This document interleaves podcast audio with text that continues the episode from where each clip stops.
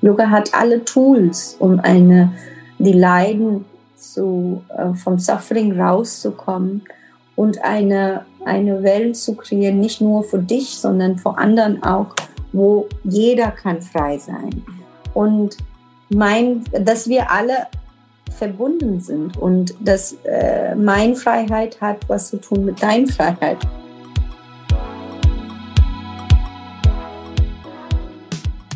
Hallo und herzlich willkommen zu Die Kunst, du selbst zu sein. Mein Name ist Michaela, ich bin deine Gastgeberin für diesen Podcast und ich freue mich sehr, dass du heute hier bist wieder eingeschaltet hast oder wenn du das erste Mal dabei bist, herzlich willkommen.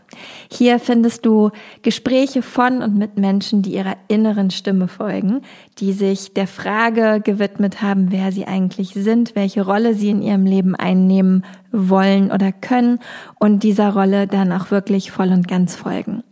Heute freue ich mich ganz besonders, denn ich hatte das Vergnügen, mit Sangita Lerner zu sprechen. Vielleicht hast du den Podcast mit Rebecca Randack gehört, als wir über Rebecca's Yoga-Krise gesprochen haben, die ja auch mit der kulturellen Aneignung von Yoga zusammenhing. Und Rebecca hatte damals viel von Sangita erzählt, von ihrer Arbeit. Sangita ist also Yogalehrerin, lebt seit 2013 in Berlin und kümmert sich aber besonders eben um das Thema kulturelle Aneignung im Yoga. Das heißt, in Sangitas Workshops, in ihren Klassen, in ihrer Arbeit wird das Thema kulturelle Aneignung im Yoga immer wieder aufgegriffen.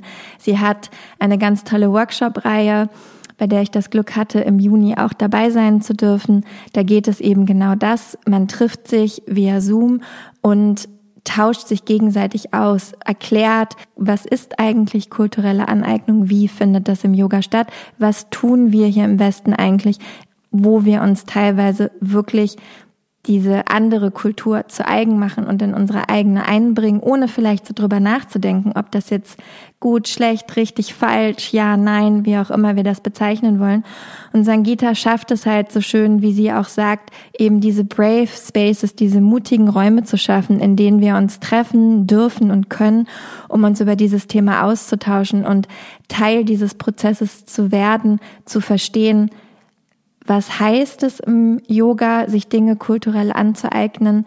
Was brauchen wir davon eigentlich wirklich? Und vor allem, wie können wir auch als weiße Menschen aus dem Westen wieder einen ganz anderen Respekt und eine ganz andere Demo zu dieser Lebensphilosophie, zu dieser Art und Weise zu leben, die Yoga ist, finden und dann eben auch in unsere eigene Praxis einbringen. Klar, wenn wir Lehrer oder Lehrerinnen sind, vielleicht noch mehr viel mehr, weil wir dann gegebenenfalls eine ganz andere Verantwortung dieser Kultur und dieser Praxis gegenüber haben. Aber auch als Schüler und Schülerinnen ist es sicherlich nicht verkehrt, sich dieses Themas bewusst zu werden und einfach zu verstehen, was mache ich da eigentlich genau und warum tue ich das und muss ich das eigentlich wirklich tun. Es war total spannend, mit Sangita zu sprechen. Ich liebe einfach ihre unfassbar offene Art und Weise, an dieses Thema heranzugehen, wirklich uns immer wieder verständigt zu machen, dass es sich um einen Prozess handelt, an dem wir alle beteiligt sein sollten, bei dem es kein richtig oder kein falsch gibt, sondern eben einfach eine gemeinsame Entwicklung und der einfach nur von uns verlangt, eben diese Offenheit zu haben, uns mit uns selber und diesem Thema auseinanderzusetzen und wirklich eben auch immer wieder zu hinterfragen, warum wir etwas tun, das wir tun, wie das vielleicht in der Kultur verankert ist und ob es dann eben auch für uns wirklich richtig ist, so zu übernehmen oder ob es vielleicht andere Wege gibt. Und natürlich, wie gesagt, auch nicht zu vergessen, besonders als Lehrerin generell eine Achtsamkeit, eine Bewusstheit, Offenheit für dieses Thema zu haben, um eben auch unseren Schüler und Schülerinnen das verständig zu machen und einfach die Wurzeln dieser Kultur, dieser, dieser Philosophie aufrechtzuerhalten. Darüber haben wir geredet. Ähm, Sangita gibt diesen Workshop übrigens am 8. Oktober nochmal. Also wenn du Interesse hast, dabei zu sein, findest du den Link zur Anmeldung und zu Sangitas Website in den Show Notes. Ich kann ihn dir wirklich nur, also diesen Workshop ihn wirklich nur ans Herz legen. Wie gesagt, egal ob du Lehrer oder Lehrerin oder Schüler oder Schülerin bist, ähm, Sangita hat eine unfassbare Art und Weise, diese Prozesse zu begleiten und uns eben verständigt zu machen, dass es vielleicht auch gar nicht darum geht, eine vollständige Lösung zu finden. Also auch wir im Podcast finden jetzt nicht die Lösung, wie wir mit diesem Thema umgehen sollen oder wollen, aber sie hilft uns einfach wahnsinnig, uns überhaupt des ganzen Themas bewusst zu werden. Also am 8. Oktober ähm, Yoga und kulturelle Aneignung, Online-Workshop mit Sangita Lerner in den Show Notes zu finden. Ansonsten haben wir eben auch darüber gesprochen, was Yoga überhaupt in Sangitas Leben bedeutet hat, wie sie damit aufgewachsen ist, wie sie Yoga in ihrer Familie erlebt hat, wie es dann hier war, als sie nach Berlin gekommen ist und wann dann bei ihr sozusagen ihre Passion, ihre, ihre Aufgabe wirklich eingesetzt hat, zu verstehen, darum geht es ihr wirklich, Yoga auf die traditionelle Art und Weise in unser aller Leben zu bringen und uns verständig zu machen, was Yoga eigentlich wirklich bedeutet. Und wie sie am Ende auch so schön sagt, sie freut sich also umso mehr, wenn sie nicht die Einzige bleiben muss, die diese Message nach austrägt. Also hör dir die Folge gerne an.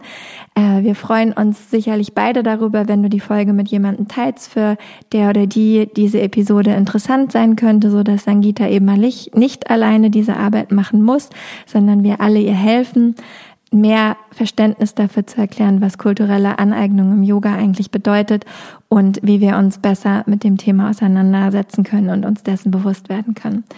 Macht es gerne. Blümchen, Sternchen, Rezensionen, da freut sich der Podcast auch drüber. Ich mich auch. So können wir wachsen. Und ansonsten habe ich jetzt erstmal genug gequatscht. Ich wünsche dir ganz viel Spaß mit dieser Folge, mit dem Interview mit Sangita. Vielen Dank auch nochmal, dass du da warst. Und ja, wir hören uns am Ende nochmal.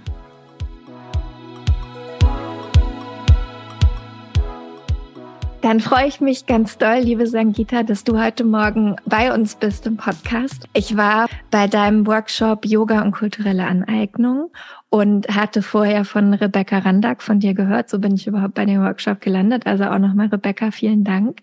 Und ähm, das war so ein spannendes und wichtiges Thema, dass ich gedacht habe, ich frage dich, ob du nicht auch in den Podcast kommen möchtest, dass wir da ein bisschen drüber reden können und ein bisschen mehr Licht ins Dunkel bringen. Dankeschön. Ich würde gern anfangen, aber bevor wir überhaupt auf kulturelle Aneignung und ähm, und was du, also wie deine Arbeit darin aussieht, eingehen. Erstmal einen Schritt zurück machen in deine Kindheit. Ich habe natürlich ein bisschen recherchiert im Internet, bevor wir uns getroffen haben und fand das ganz spannend, weil du geschrieben hast, dass du in Mumbai aufgewachsen bist und Yoga tatsächlich auch schon in deiner Kindheit erlebt hast und zwar im Sinne von bestimmte Rituale, die du mit deiner Familie am Morgen hattest, die es bei deinem Onkel im Haus gab und auch vor allem dieses Mantra singen, was jeden Morgen bei euch zu Hause sozusagen stattgefunden hat. Aber vielleicht kannst du noch mal in deinen eigenen Worten uns erklären, wie Yoga für dich als Kind und auch in deiner Familie beim Aufwachsen sozusagen stattgefunden hat, wie du das erlebt hast für dich? Also meine Mutter kommt aus Südindien und ähm, ich glaube, das ist Teil der Alltag dann, ähm, so zu, mit Sutras aufzuwachsen, also aufzustehen. Man, morgen früh ist immer diese äh, Mantras oder Sutras, die spielen im Hintergrund. Also meine Mutter hat das immer gespielt, morgen früh, und wir sind einfach damit aufgestanden oder aufgewachsen. Und ähm, wie gesagt, also es ist im, irgendwie im Kultur und im Luft, das, also das, ähm, was jetzt als Yoga, also man kann das unter Yoga beschreiben, aber auch meine Mutter war, hat alle so nie mal so ein Yamas praktiziert, sage ich mal. Sie hat keine Asanas praktiziert, aber sie hat rezitiert. Sie war so eine Japa-Yoga gemacht oder, oder Bhakti-Yoga gemacht. Und sie war voll im, also sie war richtig verbunden mit, ähm, um, also ihre Umgebung oder mit den Nachbarn und wie sie umgegangen mit den Tieren, Hunde, im, die Straßenhunde. Und alle waren vor unserer Tour immer mal, weil sie wusste, sie hat viele Tiere gefuttert und ähm, also alle Katzen und äh, Hunde, aber das ist alles so ein Teil, wie sie gelebt hat. Für mich habe ich viel später äh, verstanden, das sind so alle Principles vom Philosophie von Yoga. Und ja, genau, das hatte ich auch mitbekommen von meiner meine Onkel oder meine Tante. Der, da war so eine innere Ruhe in die. Nicht, dass die eine sehr einfache Leben hatten, überhaupt nicht. Aber es war so immer so eine innere, ja, dass ich, äh, dass mir eigentlich dazu bekommen, gebracht hat, um zu gucken, was ist denn das? Also es war immer faszinierend, dass wie die so ruhig waren und obwohl das Leben war total chaotisch für meine Mutter, war sehr schwer und auch die anderen waren nicht so leicht. Aber ja, genau, das war der Startpunkt von, ich würde sagen, also weil Yoga und Ayurveda, alle, alle das war im, ja, im Teil meiner Kindheit, genau. Hast du ein bestimmtes Ritual, was dir am meisten hängen geblieben ist oder was vielleicht auch dazu geführt hat, dass du gesagt hast, okay, ich möchte da gerne noch mehr von wissen? Als Kind damals, nee, also ich wollte immer singen lernen, also weil Chanten ist dazu gekommen und ich glaube, das war Teil, aber was mir jetzt wirklich, ich merke mehr und mehr jetzt, dass ich selber Kinder habe. Meine Mutter zum Beispiel, ähm, sie war spirituell und aber sie hatte uns nie gesagt, dass wir mussten zum Tempel oder das oder es war keine. Mein Vater war gar nicht religiös zum Beispiel und meine Mutter hat alle Gotten, alle, alle Gott und Goddesses, nicht, nicht nur Hindu-Gods, aber auch alle, alle Religionen und alles Saints vom, in einem Tempel, von, also bei, in, bei uns zu Hause. Und ähm, ich erinnere, als ich klein war oder in die Schule, wenn wir so äh, Prüfung hatten, hat sie immer mir eine, eine, eine Mantra gegeben. Die gleiche immer. Und hat sie gesagt, auf dem Weg einfach das ganze Chanten, der ganze Weg zur Schule. Habe ich auch gemacht. Ich wusste gar nicht, was es bedeutet, und, aber ich, es hat gut getan. Und ich war ruhig und war, hatte diesen Stress nicht. Und ähm, weißt du, und jetzt, dass ich Kinder habe und selbst Yogalehrerin bin, aber mit meinen eigenen Kindern merke ich, oh ja, die brauchen Tools irgendwie. Kinder brauchen, also man sagt immer, entspann dich, sei mal ruhig, aber wie? ja. Und irgendwann hat mein Sohn auch gefragt, aber wie? Ne? Und dann habe ich gemerkt, ja, okay, aber wie? Also ne, man muss irgendwie Tools geben zu Kindern. Es kann ein Satz sein, dass man so den, der Geist auf etwas fokussieren kann, etwas, das dir dann, dann hilft. Also, und das hat, äh, glaube ich, diese Mantras damals äh, hat mir geholfen und ist immer noch, beruhigt mich sehr, wenn ich das höre oder ähm, genau.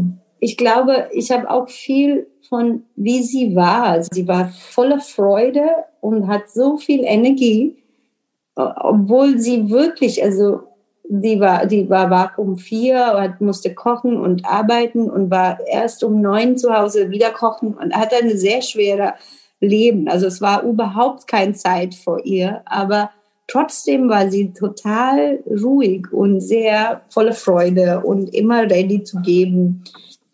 Und ich glaube, wenn ja einfach das zu sehen und damit zu wachsen, hat auch was gebracht. Und wie macht man das? Das jetzt weiß ich, weil sie hat auch oft, also die ganze Zeit immer ähm, viel Japan-Yoga gemacht und natürlich, das äh, war ihre Tool dann. Ne? Kurz nur als Einschub, Japa-Yoga ist Mantra-Rezitation. Also für, falls jemand zuhört, der es nicht weiß, da kommen wir bestimmt später auch nochmal drauf zu sprechen. Ja.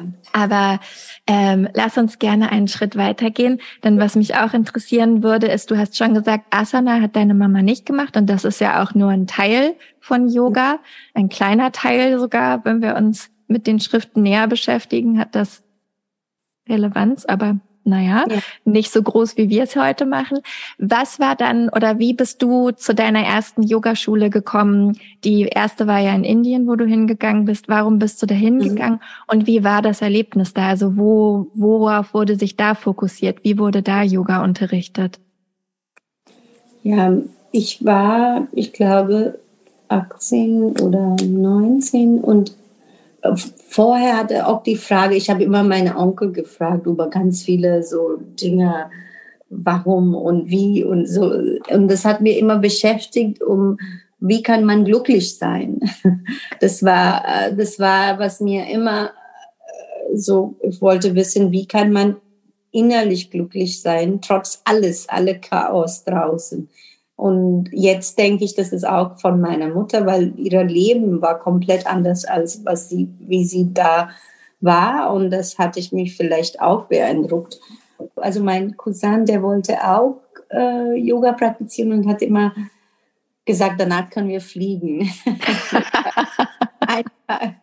das war so eine sein Witz über warum, aber eigentlich wollte er auch so die, er war auch spirit, curious über Spirituality und bei uns im, in, in der Nähe in Kiez war so eine Halle, wo ich war, ich glaube, das war so eine ehemalige Warehouse, ähm, ne? Und, ähm, und war, da war nichts, also einfach eine lange Halle und ähm, da war ein Lehrer von der Schule danach, wo ich sehr oft war. Es war der Yoga Institute in Mumbai. Ähm, ich glaube, und da waren so ganz, wir waren, vielleicht wir beide waren die einzige junge Generation, glaube ich. Also alle anderen waren mh, hm, ähm, entweder retired und dann praktizieren Yoga oder einfach ja, das Altersgruppe war sehr mischt und ähm, oder ja und das war, wo wir Yoga praktiziert haben. Da gab es keine Matte oder ja nix. Also keine fancy Yoga Hosen. tatsächlich niemals. und, genau und es war super um, schön. Also wir haben immer morgens da waren wir und danach war ich in Uni gegangen und ähm, das war einfach eine schöne Asana-Praxis und dadurch bin ich zu dieser Schule gekommen, weil es hat mir, also es war nicht nur Asana, es gab Pranayama, Shavasana und bevor das auch so so eine kleine Philosophie-Talk vielleicht, ein bisschen in der, also das war immer Teil der, der Stunde. Und das hat mir, also die, die Theorie hat mir immer fasziniert, weil ich wollte alles verstehen und es war super in mind alles. Ähm, und dann war ich auch sehr oft in den, also bin ich dann zum die Yoga Institute gegangen und da habe ich viele praktiziert oder auch viele Lectures gehört und ähm, da hatte ich mich wirklich wohl gefühlt. Irgendwie war ähm, das ist auch, also eigentlich Mitte in Mumbai, ganz chaotische, ähm, ganz nah vom Bahnhof, aber inne war so eine Ruhe. Also ne, es war einfach ähm, sehr schön. Also da war meine erste wirklich ähm, Introduction to Yoga oder Asana-Praxis, glaube ich, ja. Und war das auch schon der Moment, wo du dir selber überlegt hast, dass du Yogalehrerin werden möchtest?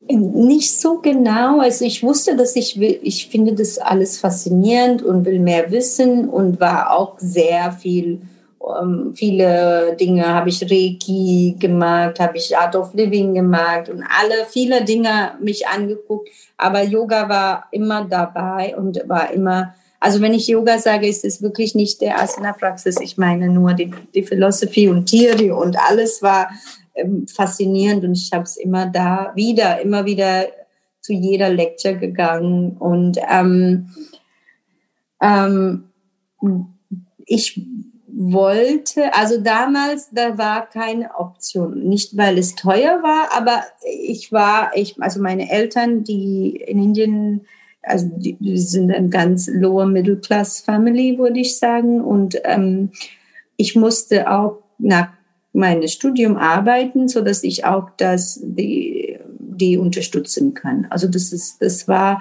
für mich damals der, der Yoga, ich habe es gefragt, also Yoga Ausbildung war sieben Monate, also Residency, das ist so Vollzeit, dass du da sieben Monate lernst.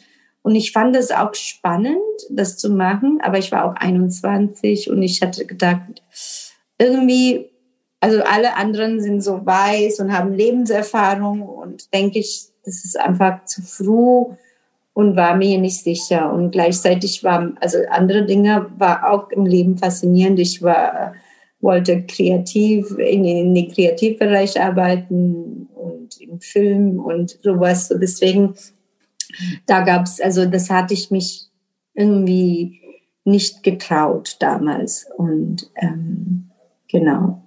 Deswegen habe ich keine, also da nicht schon an, angefangen zu unterrichten. Aber da war schon also ganz das Konzept von Einzelunterricht und das war alles da. Du konntest, ähm, das fand ich immer auch, also das war der, der Basis, wie man Yoga lernt. Also Gruppenklassen gab es auch, aber du konntest auch einen Einzelunterricht nehmen und es war auch nicht, ja, genau, das ist so alles Teil von, von dieser Schule, was ähm, später im Jetzt ist sehr, sehr wichtig für mich gerade. Wie ist der Einzelunterricht? Also wie ist, war das dann auch eine Asana-Klasse? War das eigentlich so wie der Gruppenunterricht, wo es sozusagen so einen kleinen Philosophie-Talk gab, Pranayama, Asana, Entspannung? War das ähnlich oder waren die Einzelklassen anders? Ich habe die Einzelunterricht damals nicht genommen. Zum Beispiel in die Schule, wo ich ähm, jetzt weitermache, vom Krishnamacharya da ist auch Einzelunterricht sehr wichtig. Und ähm, da ist auch natürlich Einzelunterricht ist dann was, ähm, was wo du wo du bist gerade, ne? Und genau da arbeiten, nicht nur mit Asanas, sondern auch vielleicht Pranayama und auch Chanten oder abhängig von wer was braucht, ne? Das ist so ein sehr tiefer Weg, in, in dahin zu kommen, wo willst du gehen, ne? Und ich glaube, da wird nichts nur körperlich gearbeitet. Das wird ja eh, eventuell wirst du auch merken, ah, das tut mir gut irgendwie, aber das ist nicht, dass meine Muskeln tun gut, sondern etwas innerlich. Und dann kommt man dazu, eventuell, wenn man auch am Körper anfängt. Das, ähm, genau. Aber Einzelunterrichten sind wahrscheinlich so einfach sehr, ich, ich mag das sehr, weil man arbeitet in einer ganz anderen Ebene. Also viel intensiver im Einzelunterricht. Ja. Mhm. ja. Und dann bist du 2013 nach Berlin gekommen. Genau. Und hast auch ganz schön auf deiner Website beschrieben, dass du hier zum Yoga natürlich auch gegangen bist. Und 2013 gab es ja auch schon die ein oder andere Yoga-Schule oder äh, wie man sagt hier in Berlin. Aber dass es dich doch sehr irritiert hat, die Ideen und Konzepte, wie hier Yoga verstanden wurde. Kannst du uns, also quasi so eine, das ist eigentlich, sind zwei Fragen in einer, die ich habe, wie immer. Ähm, zum einen, also was hat dich, äh, was hat dich irritiert? Wie, wie ist die westliche Auffassung, die du hier ja erlebt hast von Yoga anders als die, die du kanntest? Und auch, was ist eigentlich deine in Anführungsstrichen Definition von Yoga? In welcher Reihenfolge auch immer du das beantworten möchtest. Also in, bis zu 2013 ist auch, ja, ich bin auch Yoga sehr anders, habe ich mich, also mittlerweile hatte ich schon eine Teachers Training in Indien gehabt und als ich hier kam, haben alle gesagt, oh, du kommst aus Indien. Wenn du unterrichtest, dann kommen tausend Leute. Und das hat mir irgendwie noch hinten geschubst. Also, ne, weil damals war, hatte ich, also müsste man sagen, ich hatte meinen eigenen Kampf mit, bin ich bereit, Yoga zu unterrichten, weil ich war immer noch auf eine, also meine Selbstanspruch auf mich war auch super hoch, weil ich denke, wenn ich meine Lehrer oder alle, die in Indien, mit wem ich studiert habe, gesehen habe, die waren so, der hatte ja, die haben gestrahlt, eine innere Ruhe gestrahlt. Und das war auch nicht nur, weil die studiert haben, es ist auch eine Lebenserfahrung. Ich finde, wenn man in spirituell oder in diese Yoga es ist auch, es hat was zu tun mit wie viel Lebenserfahrung du hast. Und ich war natürlich, im, äh, als ich hier kam, schon auch 30 oder 33 und das war auch okay, glaube ich, zu starten. Aber ich habe mich viel gekämpft, da zu sagen, okay, jetzt unterrichte ich. Und dazu natürlich bin ich dann auch viel Ausbildung, Weiterbildung. Ich musste das irgendwie mich selbst ähm, beweisen, dass ich kann das oder ich muss das oder ich weiß genug. Ähm, und das war mein eigener Prozess hier. Und dann, wenn ich in Yoga Stunden gegangen bin, also es war auch nicht viele, ich muss sagen, da hm, hatte ich auch einige Stunden besucht und schon gedacht, hm, irgendwie ist etwas unangenehm. Es war alles so steril für mich. Ich bin gewohnt mit so einer, keine Ahnung, so nicht so, es ist schön, aber muss nicht schön aussehen oder es ist nicht schlimm, wenn man schön aussieht. Es ist nicht, also es ist einfach anders, eine andere Erfahrung für mich. Und, und damals, als ich da kam, es war auch ich glaube, körperlich intensiv. Ich wusste nicht, woran liegt der Fokus. Also, ne, weil danach war am Ende auch so eine Musik, fast Techno-Musik vor Entspannung. Und, aber wie gesagt, das war eine Erfahrung. Es heißt nicht alles so machen, aber ähm, einige Male, es ist einfach, habe ich auch gemerkt, also das, da, da sind unterschiedliche Ebenen. Ich glaube, eine ist der Yoga, was man davon versteht. Und der andere ist auch, dass ich selbst als ein, ein Ausländer war damals der Prozess auch, okay, neue Kultur. Jeder hat eine Idee von meiner Kultur irgendwie. Know, gut oder schlecht, egal. Aber es ist so, man wird immer in eine Box reingesteckt. Ah, Yogalehrerin aus Indien, Mutter da waren so ganz enge Boxe, was ich selbst damals, ähm, jetzt mittlerweile habe ich mich auch das, das Prozess verstanden nach neun Jahren. Ich konnte das nicht genau beschreiben, warum ist das unangenehm damals, äh, aber es war irgendwie zu impersonal. Also für mich, Yoga ist eine Beziehung mit, mit, das, ja, Beziehung hat auch unterschiedliche Bedeutung. Also man hat äh, Relationship als anders verstanden. Aber es ist wirklich, wenn man denkt, also wenn du deine in Schule war für mich so, wenn ich meine Lehrerin mag, dann habe ich den sehr gut gemacht in meine äh, dieses Subject. Ne?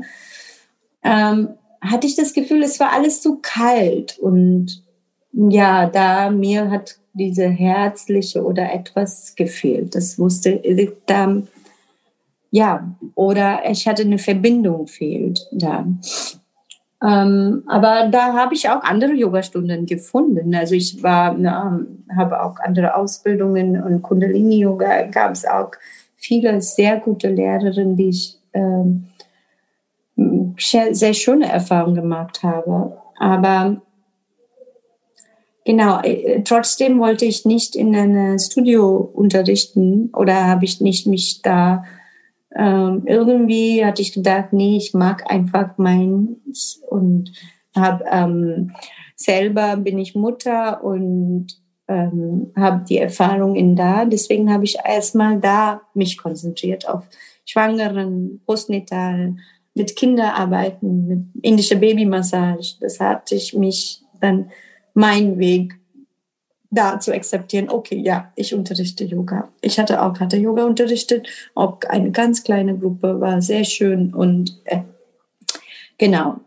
Ähm, so habe ich dann angefangen und ehrlich gesagt, die, äh, für mich Yoga ist tatsächlich ein Weg von Leben, also wie man lebt und ähm, äh, und in meine eigene Prax oder in der Unterricht, mir ist wichtig, dass wir, dass ich irgendwie einen Raum schaffe, wo man sein kann, wo wie sie sind, ohne ähm, und man kann das erkennen, wo bin ich und wo will ich hingehen und Yoga ist das Weg, dahin zu kommen. Und das ist nicht nur Körper oder nur Geist oder nur, es kann alles sein, emotional, ähm, physical und körperlich eh oder mental auch. Ich halte den Raum und natürlich die Weisheit kommt aus äh, Yoga. Ne? Da haben wir die Tools und so finde ich, also für mich, dass das stimmig, dass man dann ähm, unterrichten kann oder so unterrichte ich. Das ist eine sehr schöne Definition von Yoga. Also momentan ist es ja schon im Westen so, dass, dass die, das Verständnis von Yoga viel auf Asana-Praxis basiert, dass viele Menschen das als Workout benutzen, sage ich mal, ne, um was auch immer mit ihrem Körper zu machen. Da hat ja auch jeder irgendwie, der eine möchte Flexibilität, der andere möchte irgendwie irgendwelche Muskeln aufbauen oder was auch immer. Aber es ist ja, also es ist ja vermehrt diese Auffassung von es geht um die Asana-Praxis und die ganzen anderen Teile, die du ja auch schon genannt hattest, was du gesagt hast, deine Mutter hat eben nach den Yamas und Niyamas gelebt. Ne, es gibt Pranayama, es gibt, äh, es gibt Asana, es gibt Meditation, es gibt Konzentration, ähm, es gibt das Zurückziehen der Sinne, also überhaupt diesen, was du ja eben auch gesagt hast, das ist ein ganzer Lebensweg und nicht nur eine physische Praxis. Ähm, Persönlich habe ich so ein ganz bisschen die Hoffnung, dass das auch vielleicht gerade wieder am Umschwenken ist, dass immer mehr Leute verstehen, dass es wirklich halt eigentlich eher eine Philosophie ist und eine Lebensweise und nicht nur ein, nicht nur ein Workout für den Bikini-Body sozusagen, mhm. um das jetzt so ganz plump zu sagen. Ähm, was, was ist deine Einschätzung da gerade? Wie siehst du das?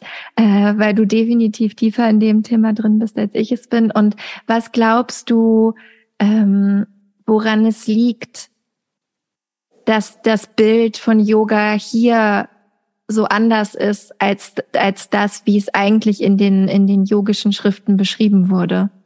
Ich glaube, das ist in den 60ern, wenn ähm, in Amerika vielleicht das alles so, na, da gab es, ich glaube, ähm, so, so eine Trend oder eine es gab Beatles haben Yoga gemacht und äh, dadurch kamen auch natürlich einige Bilder und irgendwie auch zu dieser kulturellen Aneignung, ähm, dass man nimmt, was passt und was uns irgendwie in diesem Kontext akzeptiert wird. Und dadurch ist vielleicht über die Jahre ne, natürlich dann auch Kapitalismus dazu kommt, auch da über die Jahre haben wir so ein Feed von, von ähm, die ganze Zeit eine Bild. Und das ist witzig für mich, also wenn man denkt, ja, vom Yoga haben wir diese Bild und von Indien haben wir immer noch den Bild von Schlangen im, auf die Straße oder keine Ahnung. Ne? Es gibt immer Bilder, bestimmte Bilder, die werden immer wiederholt. Jede Land hat das für ein Bild. Und das kommt auch natürlich von diesen Medien und was, was verkauft wird. Und wenn man ähm, ein Story redet die ganze Zeit, dann wird auch tief in dein Gehirn bleiben. Ne? Egal, du weißt gar nicht, woher es kommt. Vielleicht hast du nicht gelesen, vielleicht hast du nicht, war es nicht da, aber du weißt das schon. Irgendwie ist es in der Luft. Und so über den Jahren ist es auch so ganz ähm, filtert geworden. Ne? Man, man kann oder auch die bekannte Bilder von Yoga-Gurus oder sowas ist ja auch in Asana-Praxis. Viele zum Beispiel. Oder man denkt, wir, wir ändern was. Oh ja, äh, manchmal denkt man, okay, in den, vorher waren ja nur Männer, jetzt gibt es viele Frauenlehrerinnen, aber das stimmt auch nicht. Es gibt viele Frauenlehrerinnen in Indien. Es ist nicht was Neues hier, dass nur Frauen unterrichten. In, ähm, ähm, das heißt, wir ändern, also man, man versucht, dass wir doch eine Revolution machen, im, aber ähm, jeder hat sein eigenes Thema, ne? was, was sicher wichtig für, für dich ist. Aber wenn wir in den Welt gucken und in ein größere Bild gucken, dann merken wir, ah, ich, ich bin auch ein Teil von dieser ganzen Problem, dass man äh, nur ein Thema fokussiert oder nur ein Bild zeigt und obwohl ich vielleicht doch alles praktiziere, aber ich zeige in meinem Außen oder was ich dass es so ist, ne? dass ah, da so schön es kann aussehen, wenn du Yoga praktizierst. Über den Jahren ist wirklich das so geworden und weil es so ist, dann das hat ja auch einen Effekt. Dann als Yogalehrerin, wenn ich jetzt komplett dagegen reden will und die Welt ist nicht bereit davor, dann kommt keiner. Und das musst du auch, dann, dann hast du selbst finanzielle Gründe, warum du musst, you must play the game. You know? das ist einfach, das ist so ein Teufelskreis. Und man denkt, man kann da nicht rauskommen. Aber, also, ich denke, jetzt mittlerweile habe ich auch, ich glaube tatsächlich, wenn man wirklich nicht in dieser Gedanken ist, oh, aber alle machen das, everybody's doing this, we have to do it. Man kann einfach die Vertrauen oder diese Vertrauen in den Weisheit, kein, ich glaube, keine Yogalehrerin ist in Yogalehrerin geworden, weil die will tolle Kopfstand machen. Jeder hat diese Erfahrung gemacht, weil Yoga dich in dein, diesem Moment gibst, in die Real Self zu finden oder deine innere, diese Unterschied zwischen Purusha und Prakriti oder diese einmal diese Zuhausegefühle hat jeder. Deswegen geht man mehr und mehr da, weil man will da hinkommen. Und wenn wir als Yogalehrerin oder Yogalehrer oder Yoga unterrichten sagen, oder das, das immer in dem Ziel haben, dann wird der Bild schon automatisch ändern, glaube ich. Wir müssen den Vertrauen haben vielleicht und ähm, es ist auch ein Prozess. Es kann nicht ein Mensch machen und die anderen dann weitermachen. Und ich glaube, deswegen ist ja auch so viel Talk über diese kulturelle Aneignung jetzt. Wenn man Sachen nennen kann, dann kann man auch da irgendwie eine, eine Dialog haben. Bis jetzt gab es keinen Raum davor. Ich wohne in, in Berlin seit neun Jahren und habe ich das auch in eine andere Ebene gemerkt. Das war so irgendwie, ist es richtig cool und offen und alle sind, aber da ist etwas, da man nicht so richtig genau sagen kann und man denkt, ah, keine Ahnung, ich bin die Einzige, die irgendwie da diese Themen spricht. Und es ist irgendwie unangenehm für mich auch, aber, ähm, aber es gibt, es ist nicht alles dahin. Wir, wir haben einen Weg dahin zu kommen und wir können auch das ohne Schuld oder Scham machen. Wir können uns trauen, dahin zu kommen, dass wir die, ja, die Bilder ändern einfach. Schuld und Scham ist, äh, spielt da, glaube ich, ganz viel eine Rolle, gerade bei, bei westlichen Yoga-Lehrerinnen, mich eingeschlossen. Also bevor wir darauf eingehen, ähm, du hattest jetzt das Wort schon benutzt, kulturelle Aneignung, also dass man etwas aus einer Kultur nimmt, Praktiken, Bilder, was auch immer es sein mag, und quasi in die eigene Kultur reinbringt, ohne, also du kannst gleich nochmal deine Definition gerne sagen, aber ja. ohne quasi auch die, die Ankerpunkte zu setzen und überhaupt zu sagen, wo man es eigentlich hernimmt. Ja, und ja. das sozusagen als eigenes verkaufen. Wie würdest, weil es gibt ja, also das ja. ist ja auch nur ein Teil davon, wie würdest du kulturelle Aneignung definieren oder was denkst du, ist die in Anführungsstrichen richtige Definition? Es gibt keine richtige Antwort, glaube ich. Für jeder es wird wahrscheinlich was du gesagt hast, ist schon richtig. Ähm, ich glaube, es ist wirklich ähm, da, dass wir etwas, ne wenn, wenn, wenn wir etwas von einer anderen Kultur nehmen und das anpassen, wie es, wie es angenehm für dich ist, oder ne?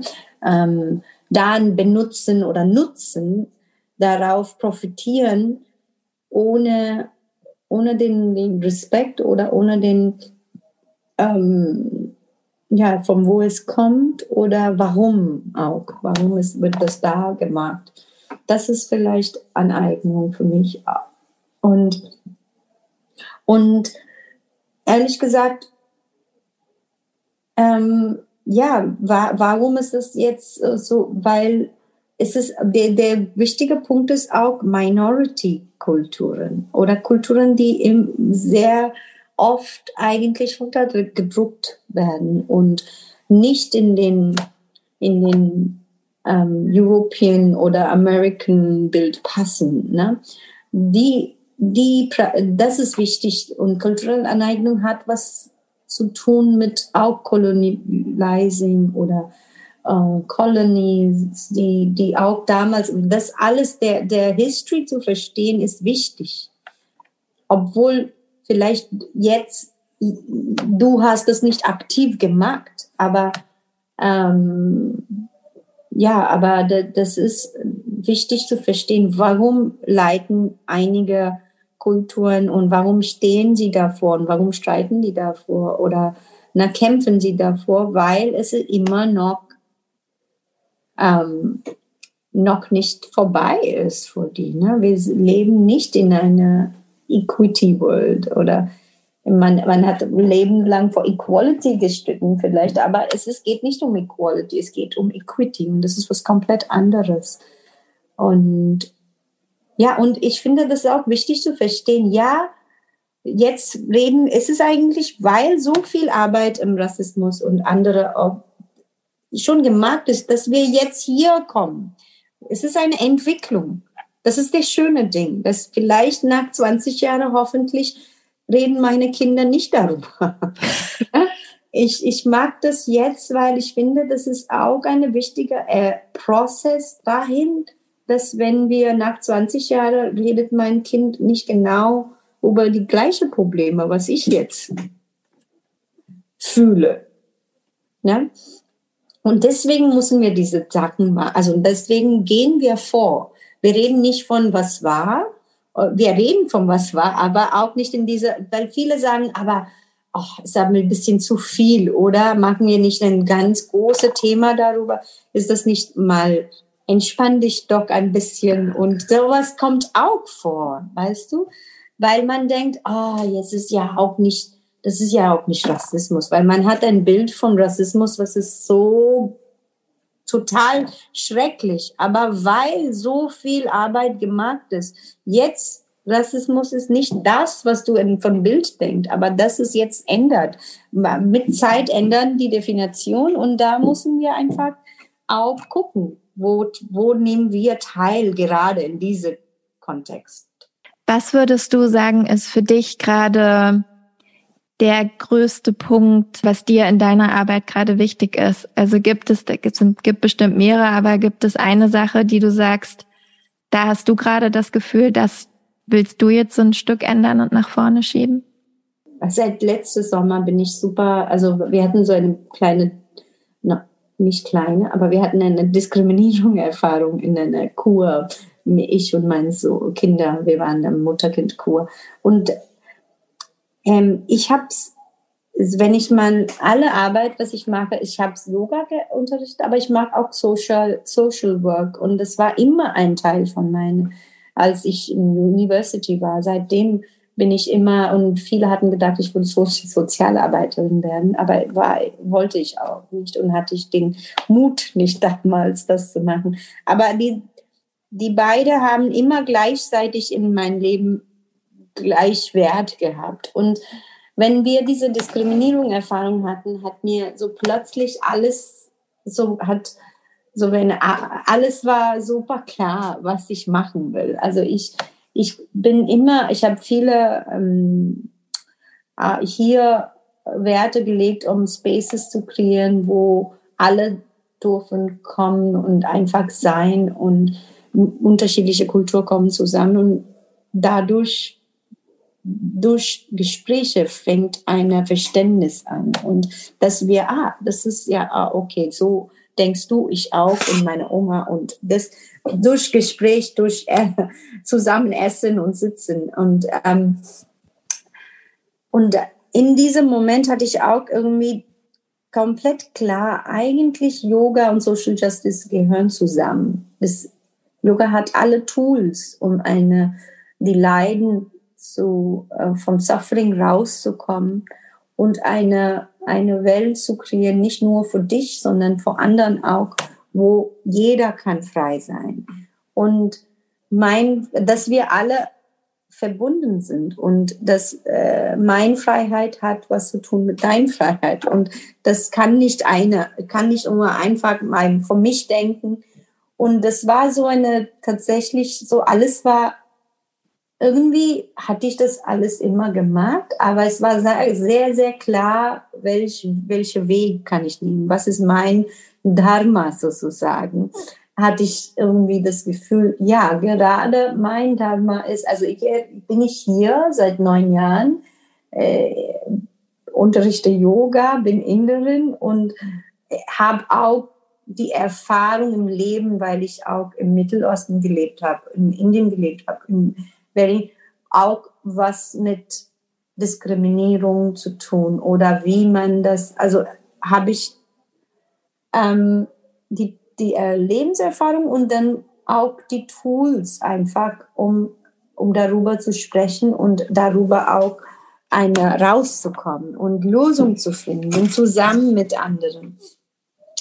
Und deswegen habe ich auch äh, sehr lange, also ganz viele Facilitation Trainings gemacht, um Anti-Racism und Yoga und Social Justice und auch ähm, sozusagen ähm, Heilung und Collective Heilung. Und Yoga ist äh, ein, ein Weg, um zu heilen. Und das alles so, so war so wie ein Puzzlestück, das alles plötzlich, alles kommt zusammen und ich sehe das und ich kann das, es passiert so schnell und ich kann das nicht genau so beschreiben, aber in meinem Kopf ist es super spannend. so, alles mal hat, macht Sinn und alles, was ich jetzt noch lerne oder auch noch unterrichte, hat, oder alles, was ich bis jetzt gemacht habe, war eine Vorbereitung für das hier und ähm, dass ich wirklich eine mit meiner Arbeit Heilung schaffen will.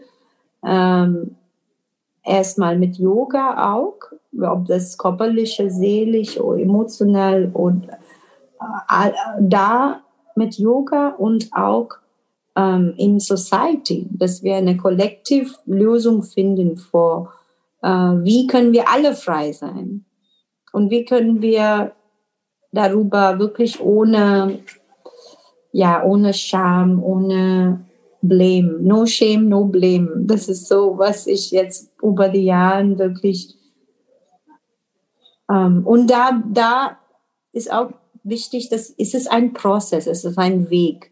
Es gibt keine eine richtige Antwort. Wir entwickeln das, als wir gehen. Und das ist das Spannende dass es gibt. Das ist das gute Nachricht. Das alles ist nicht schlimm, sondern jetzt ist es so wie, als ein Vorhang ist aufgegangen von alles, das noch Thema sind. Und da können wir arbeiten, statt da zu denken, oh, ich mag ja nichts richtig oder sowas. Nee, das geht nicht um das. Es geht um mehr zu lernen. Und das ist das Spannende. Ich finde, das ist, was ähm, Yoga uns, uns zeigt, dass es gibt immer Change, immer, man kann immer sich entwickeln und ja. Das war auch was, was ich äh, in deinem Workshop zum Thema kulturelle Aneignung und Yoga so schön fand. Also genau das, was du eben alles gesagt hast. Zum einen dieses, dass es nicht darum geht, irgendjemanden für irgendwas äh, schuldig zu machen oder verantwortlich. Was das fand ich super, dass du auf diesen Prozess wirklich eingegangen bist, wo du gesagt hast, okay, den kann man zusammenschaffen. Und ich glaube, das, was am meisten hängen geblieben ist und was ich so schön fand, war, dass du, das zählt da so ein bisschen mit rein, dass du am Anfang gesagt hast, ähm, als wir mit dem Workshop begonnen haben, das ist kein Safe Space, sondern es ist ein Brave Space. Also, dass es wirklich darum geht, eben mutig zu sein und ähm, einfach nur mal reinzugucken und auch eben nicht zu erwarten, eine Lösung zu haben, sondern irgendwie sich vielleicht Lösungen entwickeln zu lassen oder aber überhaupt erstmal diesen Mut zu haben, sich mit dem Thema und dem, was man tun kann oder auch nicht mehr tun sollte, je nachdem, in welche Richtung es geht, sich auseinanderzusetzen. Und das, ähm, also dieses Konzept von Brave Space ist, ist sehr hängen geblieben. Mhm. Ähm, weil ich das wirklich richtig gut fand. Und was würdest du sagen, jetzt an alle, die zuhören da draußen und vielleicht selber Yoga unterrichten, ähm, aber auch vielleicht einfach äh, SchülerInnen sind, die zum Yoga gehen. Was können wir machen, um uns dieser kulturellen Aneignung einfach noch besser bewusst zu werden und da respektvoller zu sein und ja, vielleicht auch die schlimmsten Fettnäpfchen, in die man so reintreten kann bei dem Thema, um die zu vermeiden oder um zu überhaupt erst derer bewusst zu werden. Weil ich glaube, ähm, ganz viele Dinge, also es gibt Leute, die sind sich bewusst, aber ich glaube, bei vielen Dingen, da fehlt einfach das Bewusstsein dafür. Bewusstsein schaffen ist vielleicht das Beste, was wir können. Auch äh, ist das auch Yoga hat der Tools das davor, um zu spüren und aber auch so eine Offenheit zu haben, zu hören, finde ich wichtig auch. Und dass es ein Prozess ist. Ne? Man kann nie in 200 Stunden oder 500 oder 1000 oder 2000, das ist nicht zu Ende es ist vielleicht unser Weg. Ne? Ich habe auch ja selber so viele Ausbildung gemacht. Also weil das ist auch so eine Systematic Way. Ne? Das ist auch wie uns zeigen, wir sind wert, wenn wir das, das, das, das gemacht haben. Und wir sind gut, wenn wir das gemacht haben. Und das, das Problem mit da ist, wenn wir so viele Ausbildungen gemacht haben, denken wir, I'm the shit. Oder, ja, ich hab's es alles verstanden. Ne? Und da diese, diese Demut oder diese, da das Ego wegzulassen, wenn wir das schaffen mit den, ähm, dann können wir auch neue Dinge lernen. Es gibt, ähm, wenn vielleicht kommt man nicht wenigen Kontakt da, da sind vielleicht weniger ähm, Menschen von anderer Kultur in deine Stunde oder vielleicht doch. Das ist aber eine Möglichkeit, dahin zu gucken, was, ähm, wie fühlen Sie dich äh, in dein, deiner Yogastunde? Gibt es etwas in deiner eigenen Praxis, das du einfach magst, weil alle machen das? Oder magst du das, weil du wirklich daran glaubst? Und gibt es Wege, wo wir auch in unserer, es ist eine Frage, was man, jeder muss selbst setzen. Wie nehme ich teil in diese Profitierung von anderer Kultur und wie kann ich das respektvoll machen? Ich verdiene auch Geld von Yoga. Alle von uns, die immer Yoga unterrichten, und das ist auch okay. Das bedeutet nicht, ich muss nicht, ich kann, dass ich als weiß Mensch kann man nicht Yoga unterrichten. Das stimmt gar nicht. Also, es ist, es geht um dahin zu gucken, wie kann ich mehr Bewusstsein schaffen, vor woher es kommt? Wie kann ich mehr lernen, ähm, noch tiefer zu gehen? Wie kann ich das tiefer, also wie kann ich das, warum ich eigentlich zu Yoga gekommen bin, in meine Stunde auch einbringen? Bringe ich das eigentlich? Ist das der Ziel? Wenn ich der Ziel ist, oder ist man, ähm, auch wenn der Praxisziel ist, irgendwie der perfekte Handstand zu machen, vielleicht die nächste Stunde hat auch damit andere, andere Elementen. Wie kann ich alle Elementen im Yoga, alle Akt, ähm, Glieder reinbringen? Und ähm, ja, das sind die, ich glaube, wenn wir, das ist auch Swadhyaya, ne? Yoga ist Self-Study und das ist ein wichtiger ähm, äh, Teil von den Achtgliedern. So da kann man auch gucken. Manchmal sind wir so beschäftigt, weil man hat eine Stunde nach anderer und das und das. Ich habe selber das merkt, dass was ist mein Praxis eigentlich? Das geht mir viel oft oft runter. Und wie kann ich da wirklich zurückgehen zu meinen Praxis? Und der andere, finde ich auch sehr, sehr wichtig, ist, wie kann ich äh, Lehrer oder Lehrerin von dieser Kultur supporten? Wir sind in einer eine Online-Welt. Es gibt jetzt keinen Grund oder finde Lehrer, Lehrerinnen, die das von dieser Kultur kommen. Ne? Ähm, je mehr Support wir zeigen, dadurch empowern wir auch anderen, die vielleicht äh, durch den Kultur auch einen Vorteil haben. Ne? Und dadurch kann man selber viel mehr lernen. Und ähm, für die, die so Ausbildungen machen. Ich glaube, ein wichtiges Thema ist diese in Ausbildung zu lernen, dass man lernt, dass im, eben nicht nur Yoga Philosophie, sondern auch die andere Aspekt von kultureller Aneignung im Yoga. Und dann kann man auch ähm, vielleicht unter, also suchen, einen Mentor suchen oder Community, also ne, Sangat suchen, wo mit anderen, die wollen auch das lernen. Von den Workshop, was du erzählt hast, wo du, du, du warst, habe ich auch von ähm, einer Teilnehmerin mitbekommen, dass die jetzt doch eine Study Group gemacht haben und ähm, finden das Thema spannend und wollen noch mehr lernen. Und man kann das mit anderen zusammen machen. Und ähm, und man muss nie Angst haben, dass ich jetzt irgendwie peinliche Frage stelle oder sowas. Aber es lohnt sich, wenn man trotzdem anderen reinbringt, die vielleicht von den Kultur kommen und um zu fragen.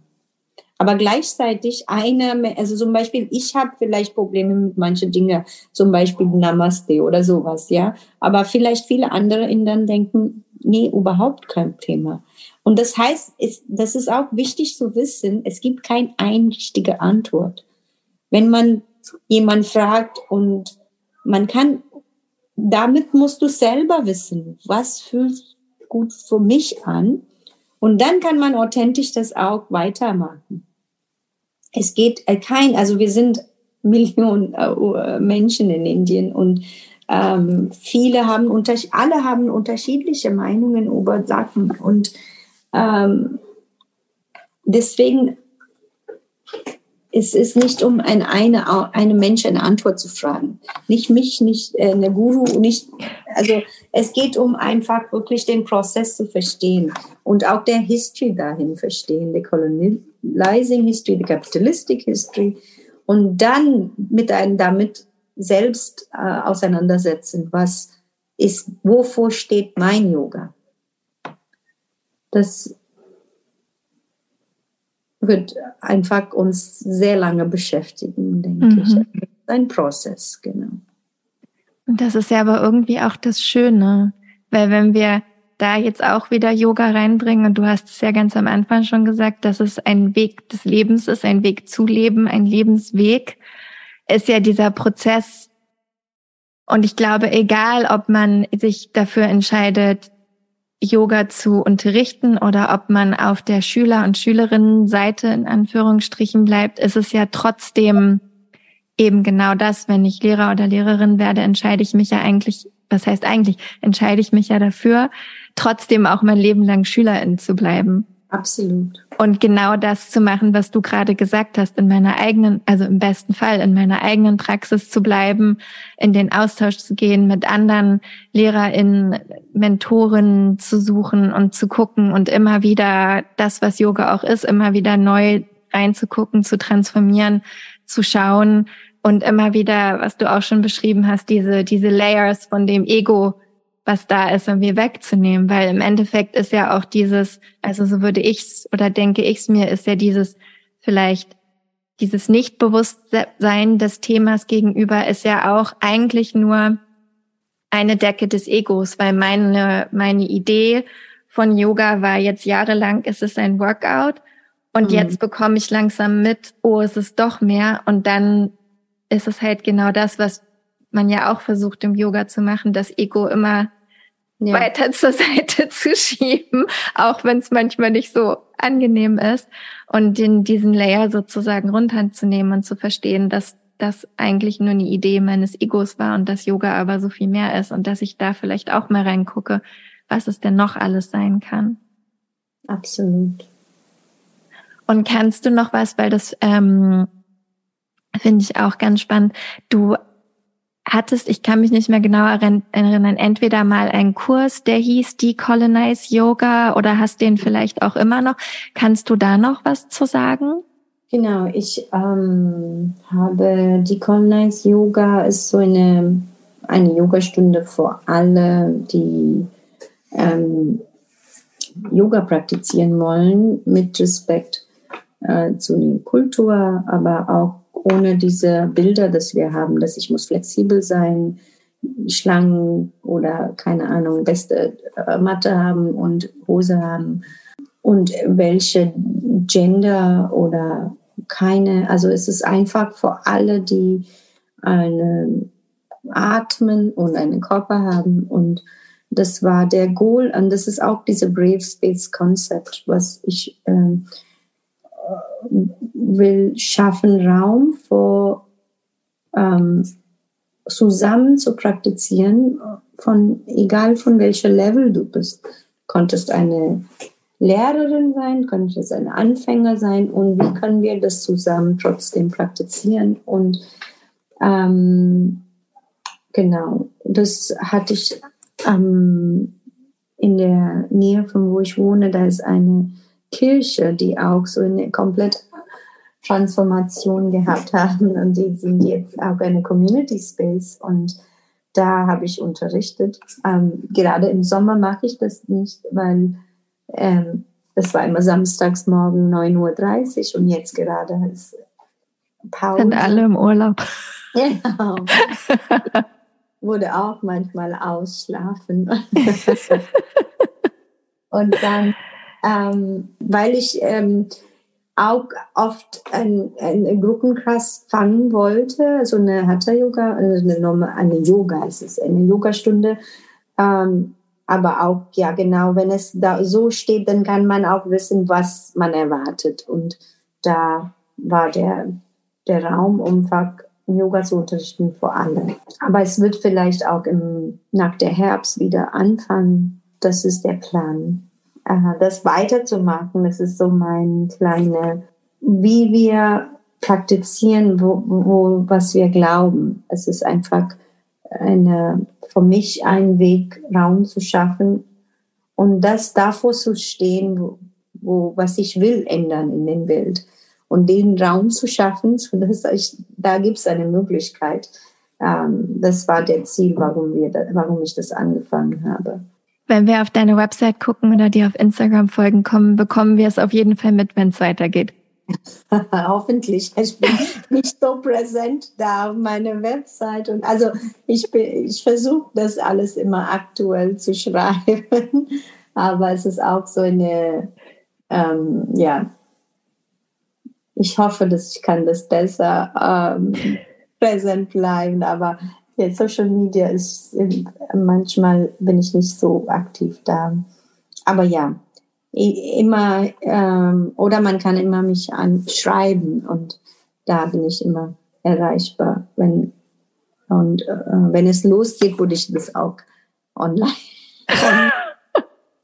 Sehr gut. Das verlinken wir auf jeden Fall alles.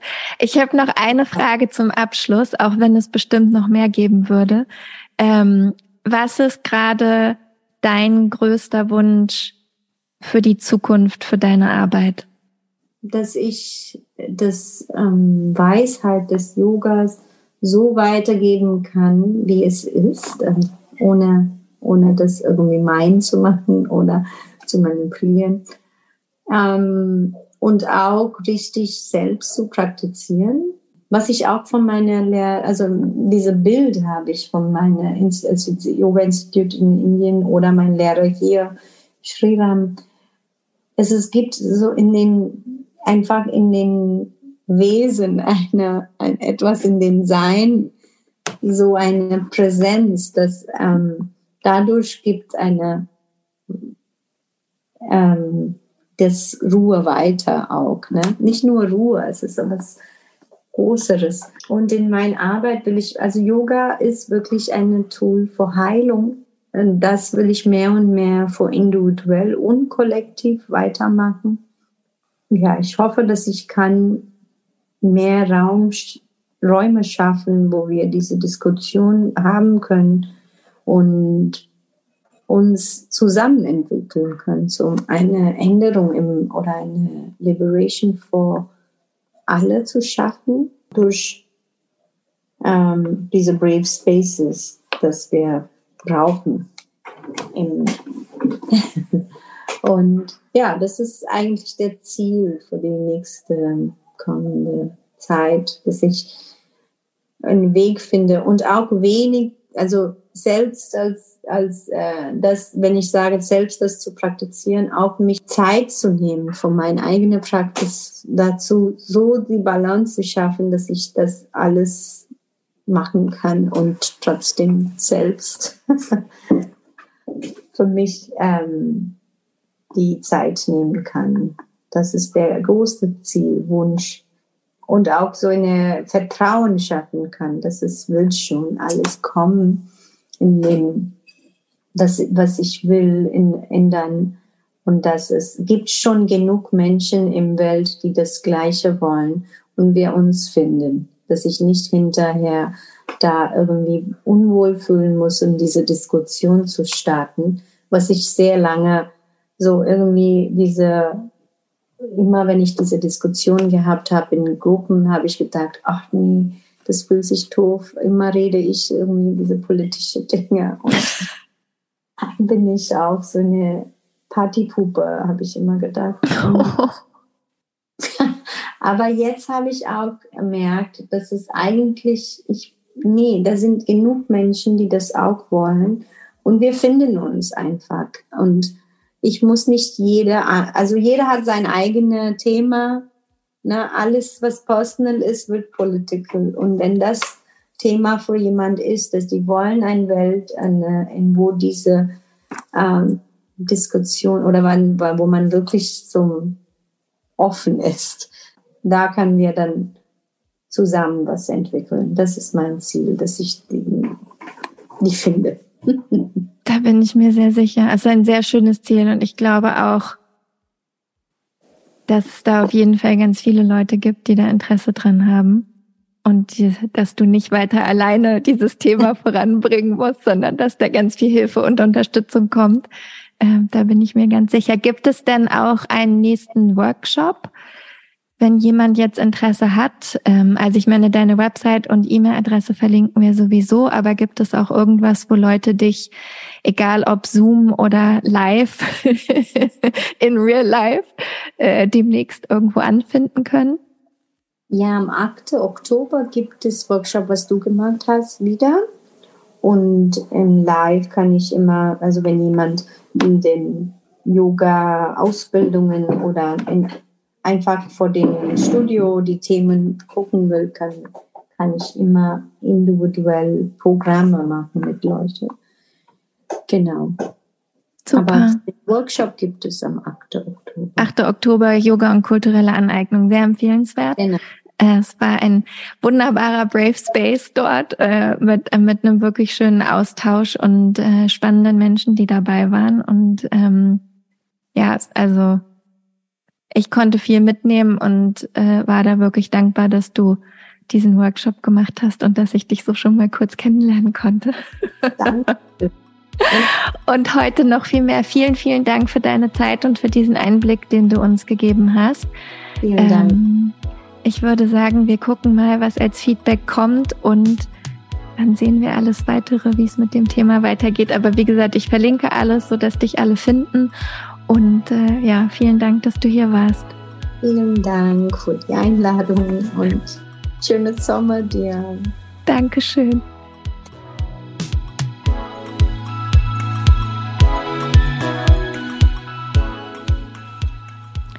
Tausend Dank, Sangita, für dieses wunderschöne Gespräch.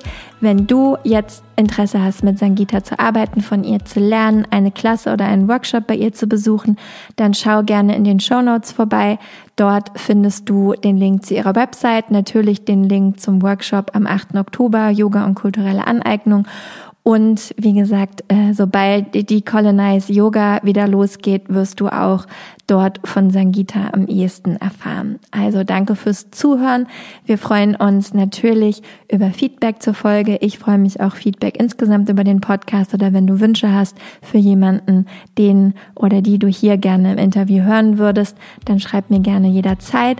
Ansonsten danke fürs Zuhören, danke fürs Teilen, danke fürs Hiersein. Wir hören uns in zwei Wochen wieder.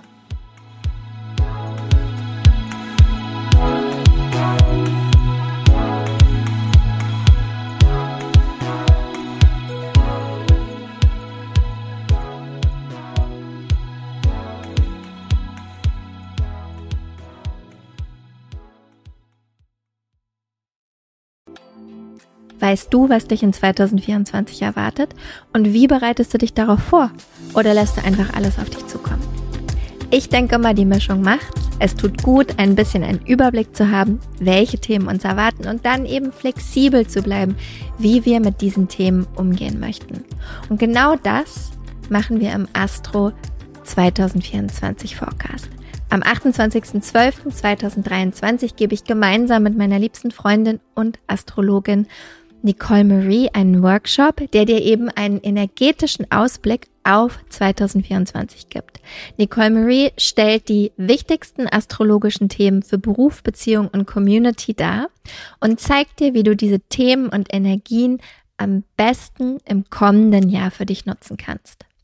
Gemeinsam machen wir dann Kundalini Yoga und Meditation, um diese Themen zu integrieren und du bekommst von mir dein ganz persönliches 40 Tage Satna, also deine Meditationspraxis, mit der du ins neue Jahr starten kannst. Der Workshop findet live auf Zoom statt, wie gesagt, am 28.12.2023 von 19 bis 21 Uhr. Und ja, keine Sorge, es gibt eine Aufzeichnung. Also falls du nicht live dabei sein kannst, gar kein Problem, dann kannst du die Aufzeichnung im Anschluss schauen. Die einzige Sache, die es zu beachten gilt, Nicole Marie spricht nur Englisch und daher findet auch der Workshop auf Englisch statt. Alle Infos und die Anmeldung findest du unter michaelaaue.com slash 2024 michaelaaue.com slash 2024. Wir freuen uns auf dich.